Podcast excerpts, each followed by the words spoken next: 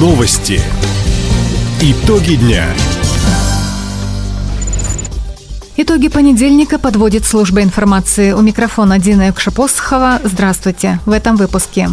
В крае откроют дополнительный филиал фонда «Защитники Отечества». Современная сотовая связь придет в отдаленный поселок Хабаровского района. Школьники из Дебальцева познакомятся с творчеством дальневосточных писателей. Об этом и не только, более подробно.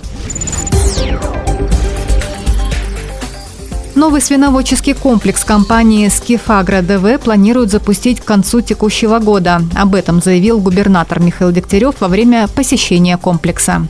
Комплекс готов. Самое современное оборудование, технологии и коллектив. К сожалению, его запуск отсрочен был из-за африканской чумы свиней. Из-за этого не смогли вовремя запуститься и начинаем потихонечку в конце этого года и в начале следующего сюда завозить свиней. Мощность его до 6 тысяч тонн мяса в год. Сегодня наши мясопереработчики закупаются в других регионах, даже за рубежом. А этот комплекс позволит на местном работать.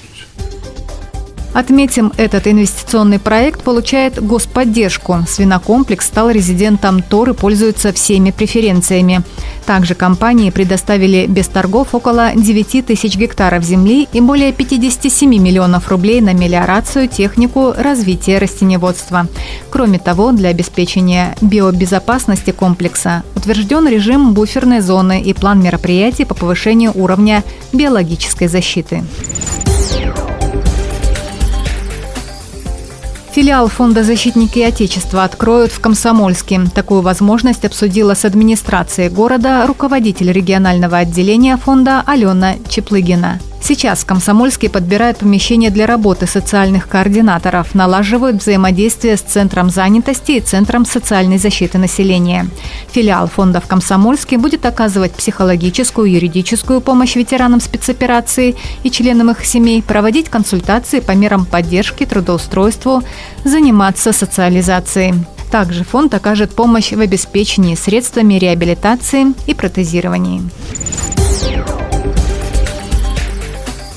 Сотовую связь стандарта 4G запустят в этом году в поселке Кукан. Об этом сообщает администрация Хабаровского района. Работы проведут по проекту «Цифровое равенство» и приоритетному направлению развития региона «Край инноваций и новых возможностей». Отметим, сейчас в крае современной сотовой связью обеспечены все поселения «Тысячники». В Хабаровском районе последним таким стало село Анастасьевка. Сегодня у Минцифры региона задача обеспечить мобильным интернетом все населенные пункты, где проживают свыше 100 человек. Эту работу планируют выполнить до 2030 года.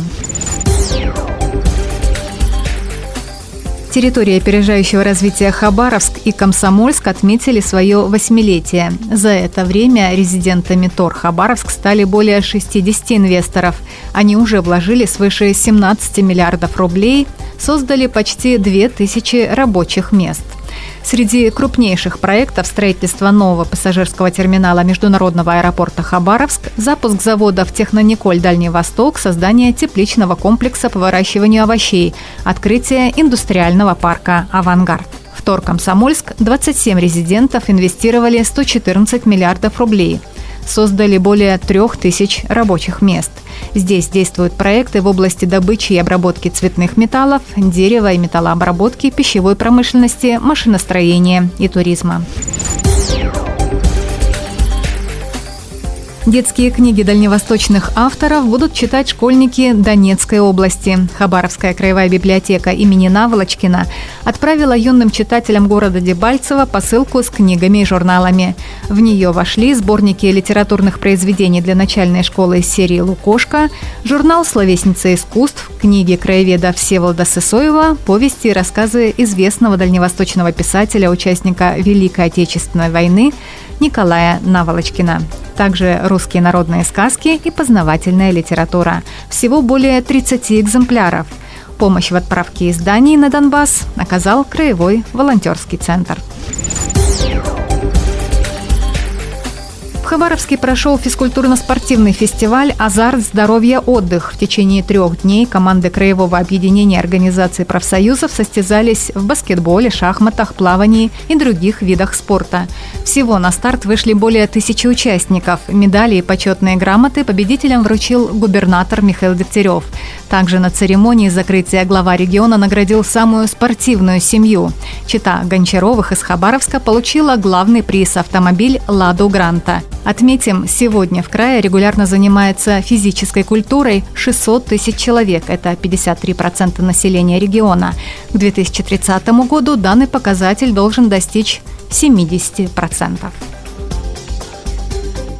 Таковы итоги понедельника. У микрофона была Дина Экша-Посохова. Всего доброго и до встречи в эфире.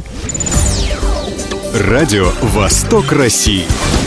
Телефон службы новостей 420282.